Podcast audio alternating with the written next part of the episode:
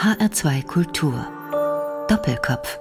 Ihr Kollege Siegfried Lenz, Herr Hochhuth, sagt, ich weiß keinen anderen schreibenden Kollegen, sagt Siegfried Lenz, der durch seine Arbeit so viel bewegt und im Bewusstsein so viel verändert hat wie Rolf Hochhuth. Wir können im Augenblick Lenz nicht befragen, aber wie könnte er es gemeint haben? Wie beurteilen Sie das selbst? Er meint wahrscheinlich, äh, dass ich mehrmals politisch nachweisbare Wirkungen durch ein Stück oder ein Essay hatte. Es ist sehr freundschaftlich von ihm und sicher übertrieben. Aber das ist doch eigentlich das Größte, was ein Autor erreichen kann, dass er mit seinen Stücken etwas bewirkt. Ja, obwohl ich eigentlich die Stücke nicht im Hinblick darauf geschrieben habe, das habe ich mehr mit Aufsätzen getan. Also zum Beispiel im Mai 1965 schrieb ich den Aufsatz gegen die Wirtschaftspolitik von Bundeskanzler Erhard, weil sie da meiner Meinung äh, die Reichen reicher und die Armen benachteiligt hat. Er hat damals, was aber im Rückblick eigentlich auch eine soziale Tat gewesen ist, er hat damals die sogenannte 312 D-Mark zur Vermögensbildung steuerfrei gewährt. Und hier erregte seinen ungeheuren Zorn, er nannte mich einen Pinscher, weil ich gesagt habe, 312 im ganzen Jahr, das ist keine Vermögensbildung, das ist nur die Hundesteuer der besseren Leute. Äh, das hat, glaube ich, weil es der Spiegel veröffentlicht hat, es kommt ja weniger auf das an, was wir schreiben, als darauf, wo es veröffentlicht wird. Es hat eine kolossale Breitenwirkung und soll dazu beigetragen haben, das soziale Verantwortungsgefühl in der BRD zu stärken. Ich weiß das nicht. Man kann das persönlich als Autor nicht messen. In Ihrem Stück Stellvertreter thematisieren Sie die Mitverantwortung der katholischen Kirche gegenüber all dem, was äh, das Nazireich verursacht hat. Nein, nein, Mitverantwortung durch, das ist übertrieben. Mitverantwortung durch Schweigen zum Holocaust. Äh, ich spreche nicht allgemein über die Nazizeit, sondern es geht da einfach um die Frage, warum der Vatikan als der früheste informierte durch die Priester in Polen, nämlich der mehr von den Vergasungskammern gewusst hat als die Alliierten, warum er dazu geschwiegen hat, sogar noch geschwiegen hat, als 8000 italienische Römer äh, ab Termini zur Vergasung nach Auschwitz gebracht wurden. Dieses Stück begründet Ihren Weltruhm. Sie waren damals 32, als Sie es geschrieben haben. Nein, nein geschrieben habe ich es mit äh, 28, 29, aber es, es, lag ja drei Jahre darum, wie ein verjährter Kalender. Kein Mensch hat es angefasst, äh, bis bis Krator, äh, dass der Adam Kurfürstendamm übernommen hat. Und der bekam das so morgens um 10 von Rowold mit der Post und telegrafierte um 11. Wer verbirgt sich hinter dem Pseudonym Hochhut? Ich spiele dieses Stück. Äh, es lag lange darum, ohne dass eine Bühne es angerührt hat. Wenn Sie heute dieses Stück selbst noch einmal beurteilen und die Rolle der Kirche und die heutige Position der Kirche, wie stehen Sie dann insgesamt zu der Frage? Äh, genauso auf dem Stand wie damals oder entwickelt sich das Bewusstsein eines Autors über sein eigenes Stück auch selbst noch einmal weiter? Ja, ich habe zweifellos in dem Stück die Gestalt des Papstes idealisiert. Äh, wir wissen jetzt, äh, seit ungefähr einem Jahr, dass er tatsächlich ein genuin schlechter Mensch war. Denn er hat ja, wir wissen das durch Johannes den 23., er hat ja die Nunziatur 1944 angewiesen, die Judenkinder, die in Klöstern in Sicherheit gebracht worden sind von den Eltern, ehe man die Eltern zur Vergasung abfuhr, dass man die nicht wieder herausgeben soll. Aber wenn sie verlangt werden von Angehörigen der ermordeten Eltern, dann dürfe man sie auch nur dann herausgeben, wenn sie getauft sind. Das ist natürlich eine Schande, von der ich nichts wusste, als ich das Stück schrieb. Das würde ich jetzt einbauen, wenn ich das gewusst hätte. Ein weiterer Kritiker der Kirche, Küng, soll den Friedenspreis des deutschen Buchhandels bekommen. Das ist letzten Endes auch eine Bestätigung Ihres Stücks und Ihrer Arbeit, sich mit dieser Vergangenheit auseinanderzusetzen, eine kritische Position dazu einzunehmen. Ich finde den Buchhandel, ich finde den Buchhandel außerordentlich mutig, wenn er das tut. Natürlich ist Kühn aus der Sicht der Kirche ein Ketzer. Er ist ein objektiver Betrachter der Dinge und hat ja sogar in seine Geschichte der katholischen Kirche die Aussage von Hannah Arendt eingebaut, dass nämlich Papst Johannes einige Monate vor seinem Tode las er meinen Stellvertreter und dass er auf die Frage, was können wir machen gegen das Stück, gesagt haben soll, nichts. Gegen die Wahrheit kann man nichts machen.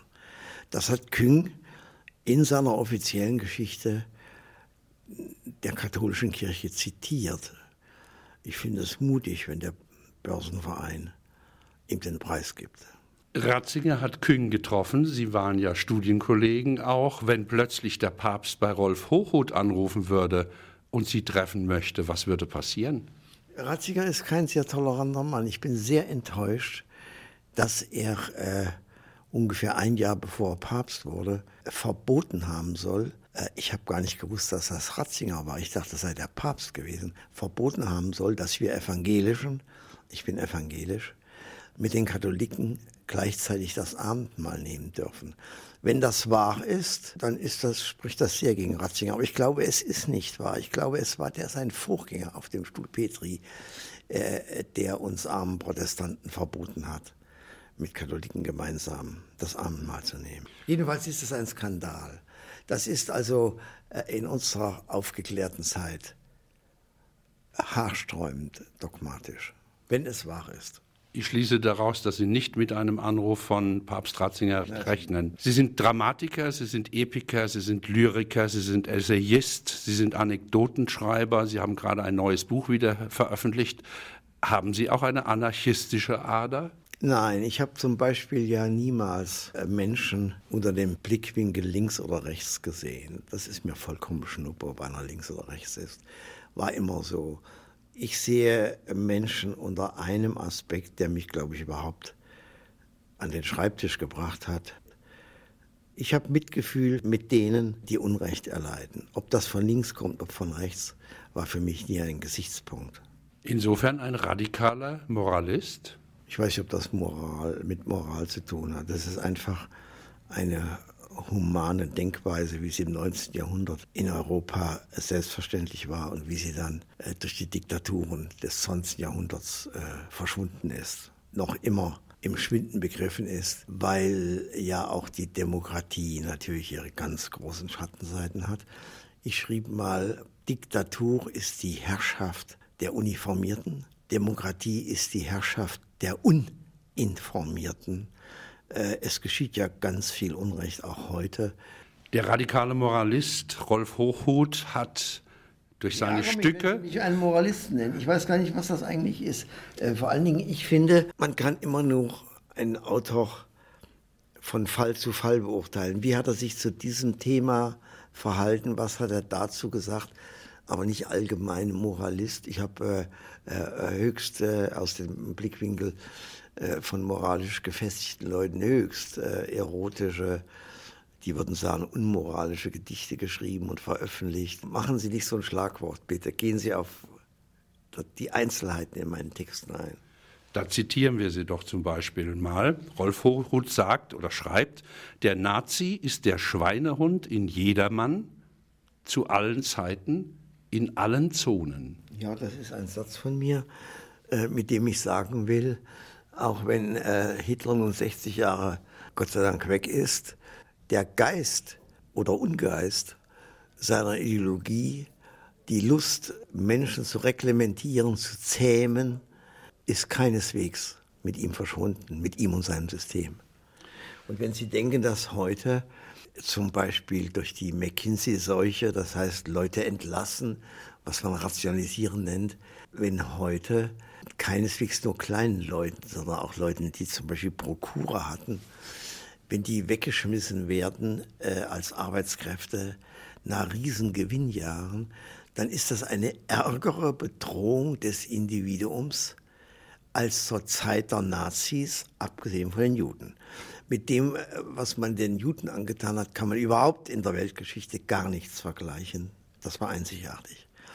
Aber davon abgesehen ist äh, äh, der Lohnabhängige zum Beispiel äh, in Zeiten der faschistischen Diktatur nicht solchen Gefahren ausgesetzt gewesen wie heute. Ich komme aus einem Städtchen, äh, wo das Sprichwort herrscht, jeder ist anders albern. Der Nietzsche hat genau dasselbe ein bisschen feiner ausgedrückt. Er hat gesagt, Irrsinn ist bei Einzelnen höchst selten. Doch in Völkern und Zeitaltern ist er die Regel. Und er hat Regel unterstrichen gedruckt. Und es ist sicher, es ist mindestens sehr gefährlich, dass wir gar nicht mehr fragen, ob die Einheit, die Vereinheitlichung, die einhergeht mit Massenentlassungen wie noch nie in der europäischen Geschichte, ob das nicht ein zu hoher Preis ist. Wir fragen gar nicht mehr danach. Wir leben in einem Kontinent, der so viele Arbeitslose hat wie Spanien Einwohner. Und das wird durch die, äh, äh in dieser McKinsey-Epoche, wird das immer weiter fortgesetzt. Das ist alles nicht vernünftig, dass ein Mensch in Frankfurt am Main, ein Ausländer namens Josef Ackermann, 16.000 Banker rausschmeißt, obwohl er den Rekordgewinn in der 130-jährigen Geschichte der Deutschen Bank gemacht hat, nämlich 9,8 Milliarden Reingewinn. Und dass er sogar, er ist der ehrlichste Bankier, der jemals gelebt hat, die beispiellose Schamlosigkeit aufbringt, öffentlich zu sagen, das sei nötig, nötig, damit er die Rendite aufs Eigenkapital der Deutschen Bank zu der unvorstellbaren Höhe von 25 Prozent steigert. Pure Habgier ist nie so schamlos offen eingestanden worden, eingestanden worden. Und unsere Regierung guckt dem zu. Das ist eine Schande. Und das, ich kann es nicht so gültig sagen, wie neulich Dieter Hildebrand, unser großer Till Eulenspiegel, der todtraurig sagte, Politik ist bei uns nur noch der Spielraum, den die Wirtschaft ihr lässt. Im Doppelkopfgespräch heute Rolf Hochhuth. Musik hat beruhigende Wirkung. Hören Sie Musik, wenn Sie schreiben? Oder Ganz oft. Geht das? Ganz oft. Nein, das geht nicht nur, das äh, äh, beflügelt einander. Äh, ganz oft höre ich Musik. Ich würde mich freuen, wenn Sie einen Satz von Max Bruch aus einem berühmten äh, Violinkonzert einbauten. Ich liege demnächst neben Max Bruch. Er liegt in Berlin an der Yorkstraße auf demselben alten Friedhof, auf dem auch die Brüder Grimm liegen und auf dem ich meine Frau beigesetzt habe.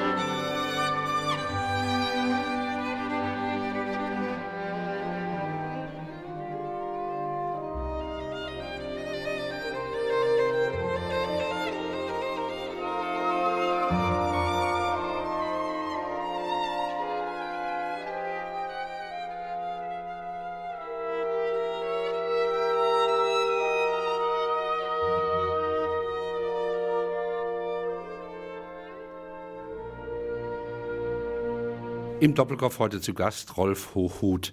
Die Anekdote ist Kulturgeschichtsbeschreibung und ist eine knappe Form. Sie haben ein solches Buch geschrieben mit dem Titel Was soll der Unsinn? Beiläufige Beobachtungen, erschienen in der Edition Büchergilde.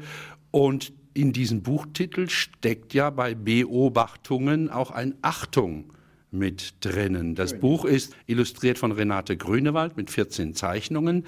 Was sind denn äh, das für Anekdoten. Und im zweiten Kapitel kommt natürlich auch gleich wieder der Papst vor. Als wollten, Sie, als wollten Sie ein bisschen mobben. Ist das die, äh, das im Brückenbau der größten, der größten Zeitung der Schweiz zitiert worden ist? Ein Papst habe gesagt, die Frauen ganz besonders müssten sich vor dem Teufel als Genau, Verführbare Ja, genau, ja, genau das, ja. in Acht nehmen. Ja, dem ist äh, Herr Küng entgegengetreten und hat gesagt, es sei eine Verteufelung der Frauen. Das dürfe der Papst nicht sagen.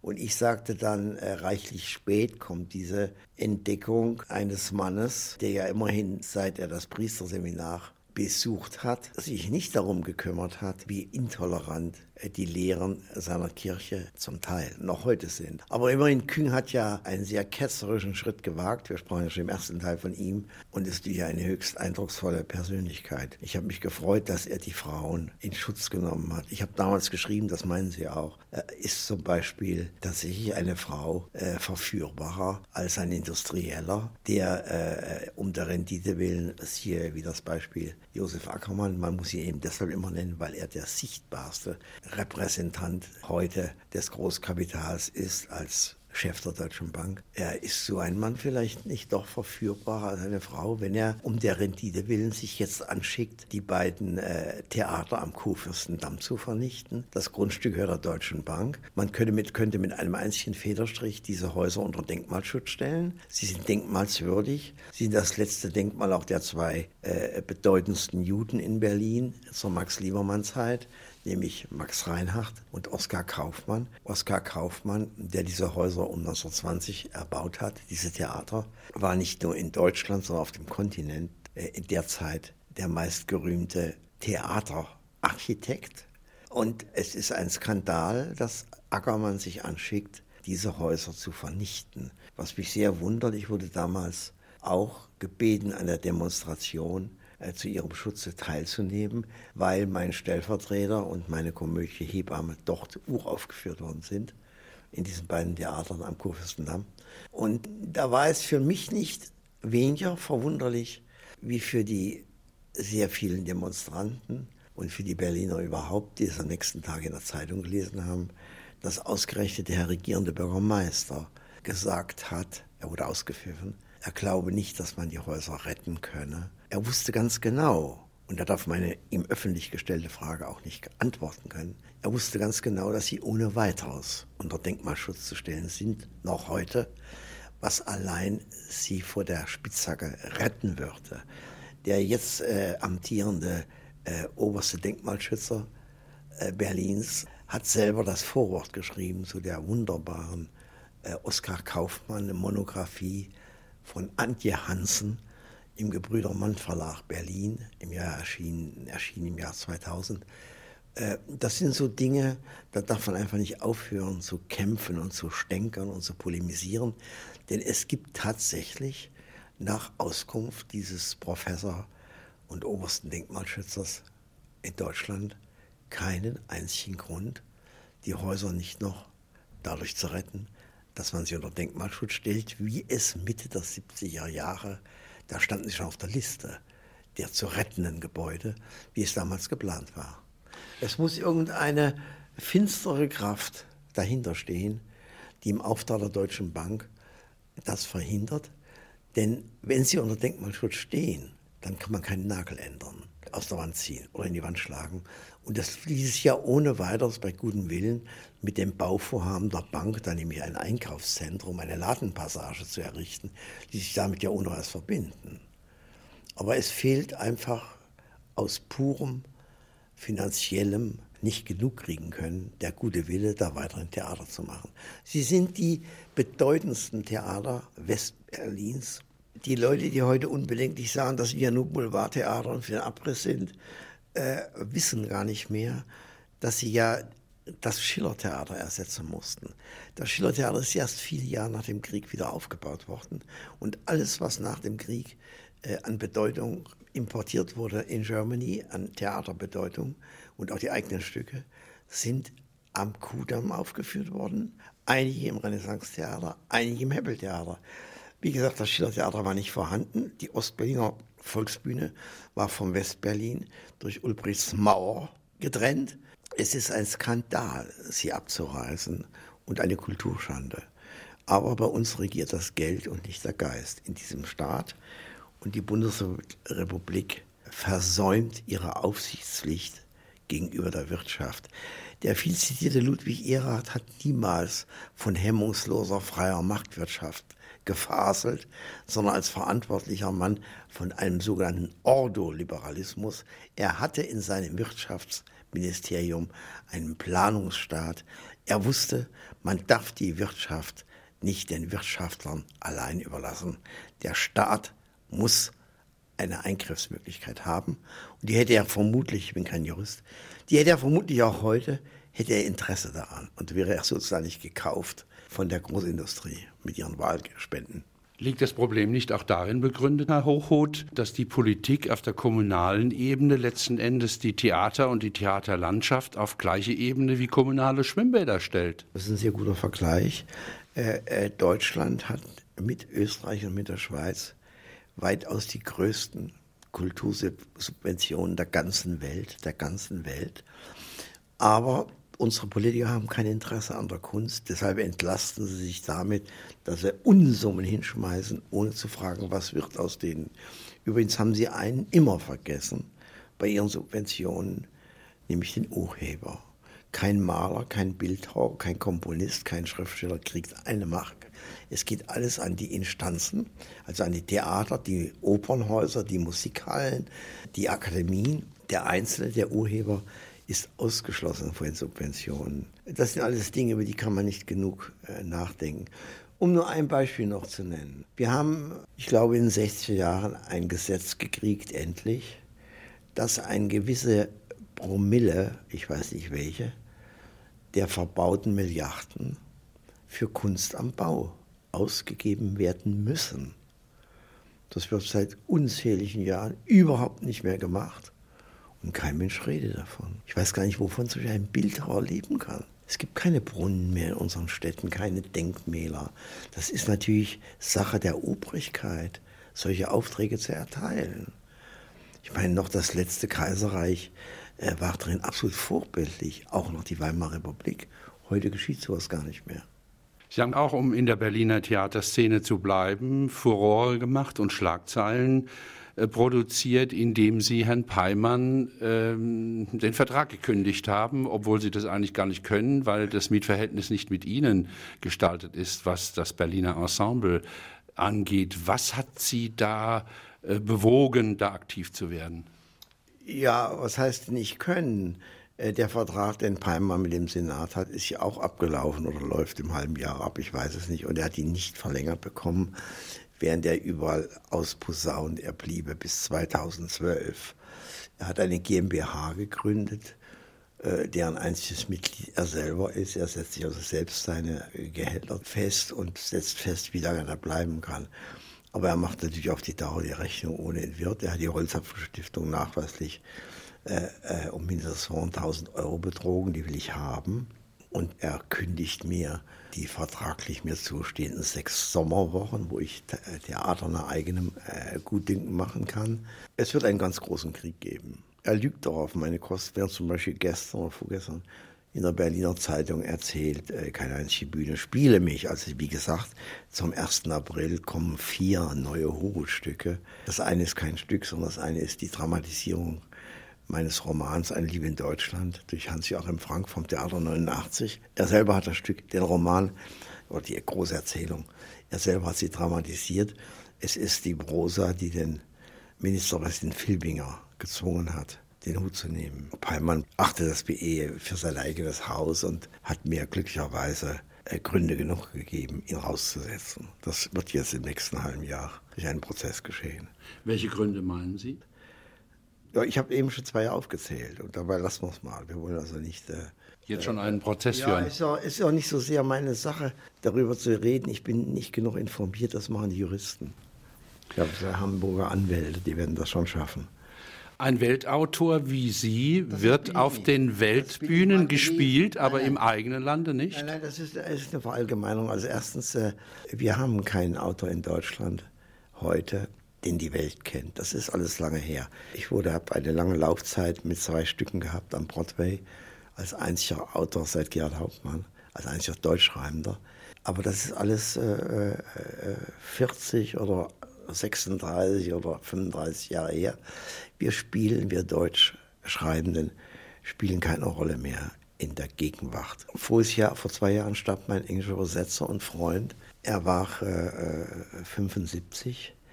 Er war der einzige Engländer, der einzige Engländer, der am Theater beschäftigt war in Großbritannien und Deutsch konnte oder können wollte.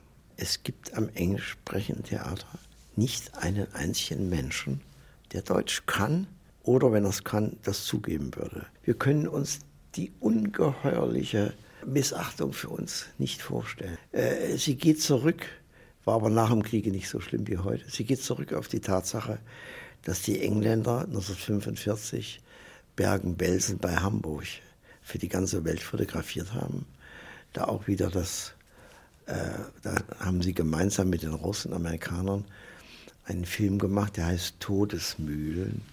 Der ist heute vergessen. Der Film ist eben von 1945. Der zeigt die Öffnung der KZs und das werden wir nie wieder los. Und äh, man will uns nicht kulturell. Das ist an Zahlen zu belegen. Ungefähr 5000 Bücher äh, aus dem Englisch-Amerikanischen werden jährlich nach Germany importiert. Nicht 200 deutsche Bücher werden ins Englische exportiert. Äh, ich komme aus einer Wahlheimat Basel. Äh, ich bin Deutscher, aber äh, war 44 Jahre in Basel. Hatte auch seine Gründe, kann ich gleich erzählen. In Basel hat 1872 der für mich bedeutendste Historiker des 19. Jahrhunderts, nämlich Jakob Burckhardt, einen Vortrag gehalten vor dem Verein junger Kaufleute. Titel von der kommenden Weltherrschaft der englischen Sprache und darin der Satz, die Rettung deutsch geschriebener Bücher kann nur ihre Übersetzung sein. Es ist gar keine Frage, dass die deutsche Sprache verschwindet. Von Deutschland wird bleiben Mozart und Auschwitz, nichts weiter. Unsere Sprache geht verloren. Thomas Mann hat in seinem letzten Lebensjahr 1955 gesagt, es ist ein namenloses Unglück, als Deutscher geboren zu werden, wenn man Schriftsteller werden muss. Man will uns nicht. Und wir waren ja niemals äh, Weltsprache. So ändern sich die Zeiten. Ich habe in einem Gedicht von Schiller, ich glaube in seinem vorletzten 1803, ein Fragment deutsche Größe, habe ich die Zeile entdeckt, die mich fassungslos machte. Zitat, denn unsere Sprache wird die Welt beherrschen. Das hat dieser Schiller, obwohl ein bedeutender Historiker war. Seine Bücher über den Abfall der Niederlande und Wallenstein sind historische Meisterwerke. Das hat er geglaubt.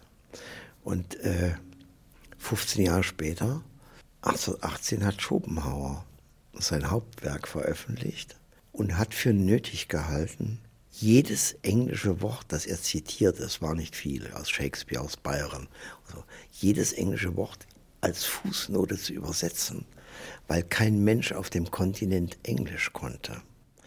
Schopenhauer hat aber äh, handbreit große Zitate aus dem Griechischen und dem Lateinischen nicht übersetzt, weil er sicher war, jeder äh, der ihn lese und kein Banause sei, könnte natürlich Griechisch und Latein.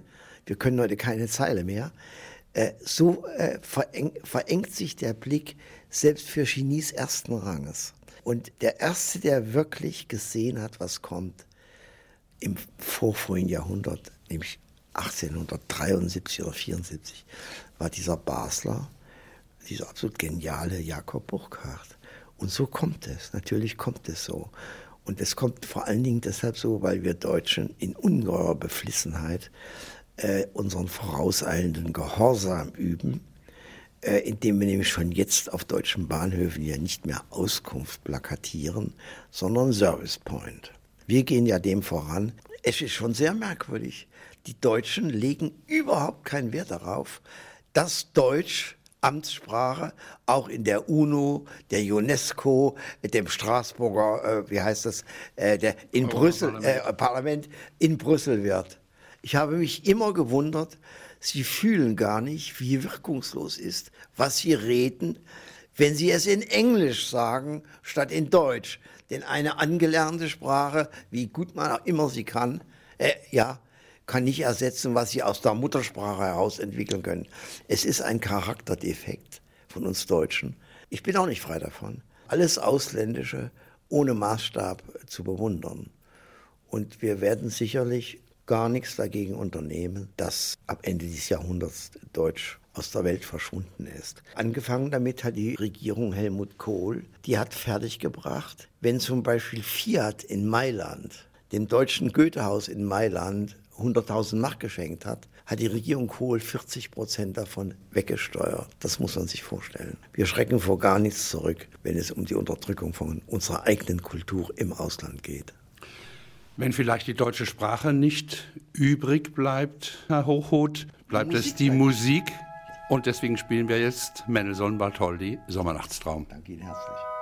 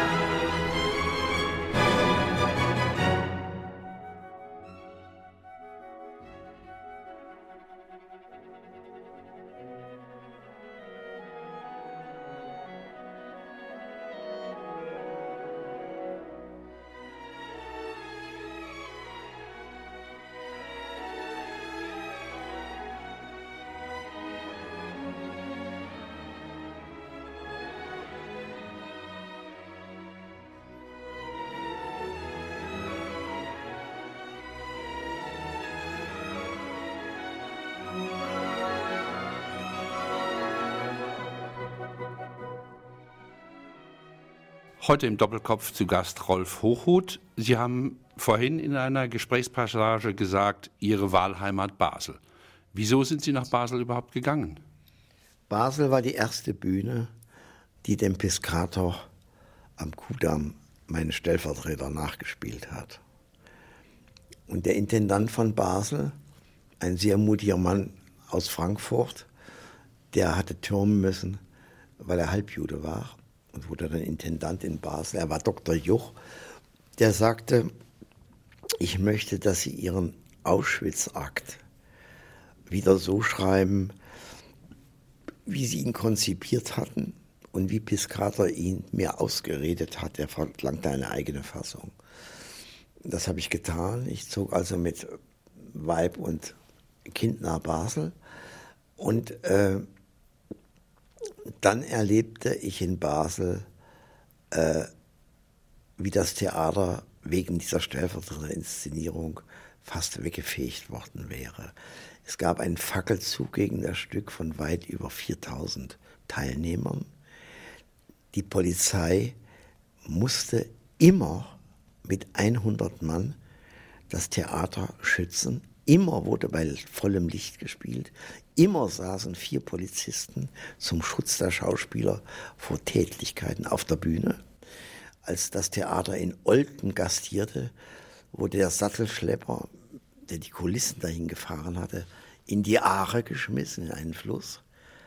Und wenn ich Karl Jaspers und Walter Muschk, Walter Muschk war der große Autor der tragischen Literaturgeschichte, nicht zu verwechseln mit Adolf. mit Adolf, und der Pfarrer des Münsters und, das muss ich ganz besonders hervorheben, der katholische Studentenpfarrer, der Jesuit Trölsch, der sich fabelhaft gegenüber dem Stellvertreter verhalten hat, fabelhaft liberal und tolerant. Wenn die nicht im Bunde mit Goloman, der den entscheidenden Artikel am Tag der Premiere in der Basler Zeitung hatte, äh, wenn die nicht gewesen wäre, äh, dann hätte es keine zweite Aufführung gegeben. Und das hat mich gefühlsmäßig für immer äh, an Basel gebunden, aber auch die Tatsache dann noch vier, fünf Jahre später, dass ich ins englische Verhandlungsbuch kam. Ich hatte mein Churchill-Stück Soldaten geschrieben und darin als erster aufgedeckt, ich habe hier in der Tasche einen Artikel aus der Times vom 4. Juni 2003, wo gesagt wird, dass ich der Erste war, der diese These aufgestellt hat, dass Churchill nämlich auf der Piste von Gibraltar den polnischen Ministerpräsidenten Sikorski mit seinem Stab ermordet hat. Churchill hat das nicht getan, weil er ein genuiner Mörder ist, sondern aus einer politischen Notlage ersten Ranges heraus. Sie wissen, dass 1939 Hitler sich mit Stalin Polen geteilt hat. Nachweislich sind dabei ungefähr 14.000 polnische Offiziere nicht in deutsche, sondern in, englische, äh, in russische Gefangenschaft. Dann haben 1942, inzwischen hatte Hitler Russland überfallen, seinen getreuen Rohstofflieferanten Stalin überfallen. Man darf ja nicht äh, vergessen, Stalin hat Hitler ja noch ein Glückwunschtelegramm zum Einzug nach Paris 1940 geschickt. Plötzlich aber war er nun der Verbündete Churchills, der Verbündete der Westmächte und ihre größte Hoffnung. Churchill konnte nicht wissen, auch Roosevelt nicht, dass sie zwei Jahre später die Atombombe hätten. Das konnten sie nicht wissen. Und das Verhältnis war ungefähr so, die Westmächte hatten 30 oder 35 deutsche Divisionen am Hals, die Russen 180. Stalin sagte zu Churchill, die Rote Armee verliert am Tag am Tag. 10.000 Mann. Und wenn jetzt dieser Pole in London, Sikorski war der Chef der polnischen Exilregierung in London und spielte doch die gleiche Rolle für Polen, die General de Gaulle für die in London oder im, im Westen lebenden Franzosen gespielt hat nach, der Ein, nach Einzug Hitlers in Frankreich. Gut. Und dieser Pole musste nun als äh, fünf spielende Kinder äh, vier bis 5.000 von seinen vermissten Offizieren genick geschossen, im Walde von Katyn entdeckten, musste tun, er konnte nicht anders, er musste das Schweizer Rote Kreuz um eine neutrale Untersuchung bitten, obwohl er genau wusste, diese Polen waren nicht von Deutschen, sondern von Russen ermordet worden. Churchill sagte, lassen Sie das bis nach dem Krieg. Die Toten sollen ruhen. Sikorski ließ nicht nach, er konnte nicht nachgeben. Er muss das untersuchen. Stalin sagte, äh, wie gesagt, äh, wenn wir nicht kämpfen, wir die Rote Armee und 10.000 Leute am Tag opfert, dann kommt dieser Pole niemals im Leben nach Warschau zurück. Denn wer befreit denn nun eigentlich Polen von den Deutschen? Doch wir, die Russen. Womit er recht hatte. Was nicht seine Morde entschuldigt. Aber die waren nun geschehen. Gut. Und dann hat Churchill um die Koalition, die die Welt rettete, zwischen Moskau und London, äh, dadurch gerettet, dass er den Polen ermordet hat. Er hat es drei oder viermal mit Flugzeugen versucht, Notlandungen hochgetäuscht und so weiter. Hat nicht geklappt. Und dann haben sie ihn auf der Piste von Gibraltar erschlagen. Und ich bin der erste Autor, der das an die Öffentlichkeit gebracht hat und bin nun im englischen Verhandlungsbuch. Äh, und dann wurde ich zu einer vollkommen irrsinnigen Geldstrafe verurteilt. Äh, weiß nicht mehr, wie viel das war, so 50 oder 60.000 Pfund, als das Pfund 12 oder 14 Mark war. Und äh, dann hat mir die schweizerische Regierung geschrieben. Ein deutscher Politiker hätte mir das nicht mal unter vier Augen ins Ohr geflüstert. Die schrieben mir, wir hören von dem britischen Urteil. Sollten die Engländer im Ernst versuchen, diese Summe von ihnen zu erwuchern, werden wir gemeinsam auf Abhilfe sinnen. Das muss ich mal vorstellen. Was hatten die Schweizer von mir? Das werde ich denen natürlich niemals vergessen. Ich bin ein Basler Schutzjude. Und das hat mich für immer natürlich an Basel gebunden. Der politische Autor Rolf Hochhuth und der historische Autor Rolf Hochhuth heute im Doppelkopfgespräch. Da müssen wir auch natürlich noch einmal die Frage nach Irving stellen. War das für Sie ein politischer Fauxpas oder haben Sie eine andere Sichtweise auf diesen Historiker, der im Rufe steht, den Holocaust zu leugnen? Oder haben Sie da er etwas zurückzunehmen? Er steht nicht in dem Ruf. Er ist äh, äh, etwa mit 55 Jahren verrückt geworden im klinischen Sinne. Er hat eine jüdische Mutter. Er hat über die Ermordung von sechs Millionen Juden, wörtlich, Ermordung von sechs Millionen Juden, in seinem Buch von Guernica bis Vietnam geschrieben. Das Buch ist zuletzt im Heine Verlag als Taschenbuch erschienen. Irving ist nicht mehr normal. Er weiß nicht, dass er dieses Buch jemals geschrieben hat, wie mir sein Verteidiger bestätigt. Der Verteidiger weiß nichts von diesem Buch. Ich habe es endlich antiquarisch aufgetrieben und mir vom Spiegel äh, den Namen und die Telefonnummer dieses Verteidigers in Wien nennen lassen und ihm das Buch mit Luftpost hingeschickt. Ich hoffe nun, dass Irving äh, aus dem Gefängnis herauskommt und dorthin kommt, wo er hingehört in die Irrenanstalt. Schlussfrage an Sie. Ich habe gefunden in Ihrem Buch den Satz, äh, man kann anhand eines Lebens das Zeitalter beleuchten. Wenn Sie als Autor die Theaterszene betrachten, was würden Sie sich von dem deutschen Theater in Zukunft wünschen? Das sind zwei ganz verschiedene Fragen. Ich habe diese Aussage, dass am besten am Leben eines Menschen auch sein Zeitalter äh, beleuchtet werden kann, nicht gesagt im Hinblick auf Schriftsteller. Der Schriftsteller lebt äh, äh, zu ereignislos. Er geht morgens an den Schreibtisch, manchmal auch nachmittags. Äh, er hat ein so ereignisloses Leben, dass Schiller äh, gewarnt hat, er sagte zu seiner Schwägerin, der Frau von Wohlzogen, Autoren sollten nicht ihr eigenes Leben erzählen, weil ja alle ihre Erlebnisse nur innerliche sind. Dem muss ich hundertprozentig beipflichten. Äh, ich dachte an das Leben äh, eines äh, großen Künstlers, eines großen Staatsmannes, Weltreisenden, Industriellen. Deren Leben kann man ihr Zeitalter ablesen, aber keineswegs an dem eines Schriftstellers.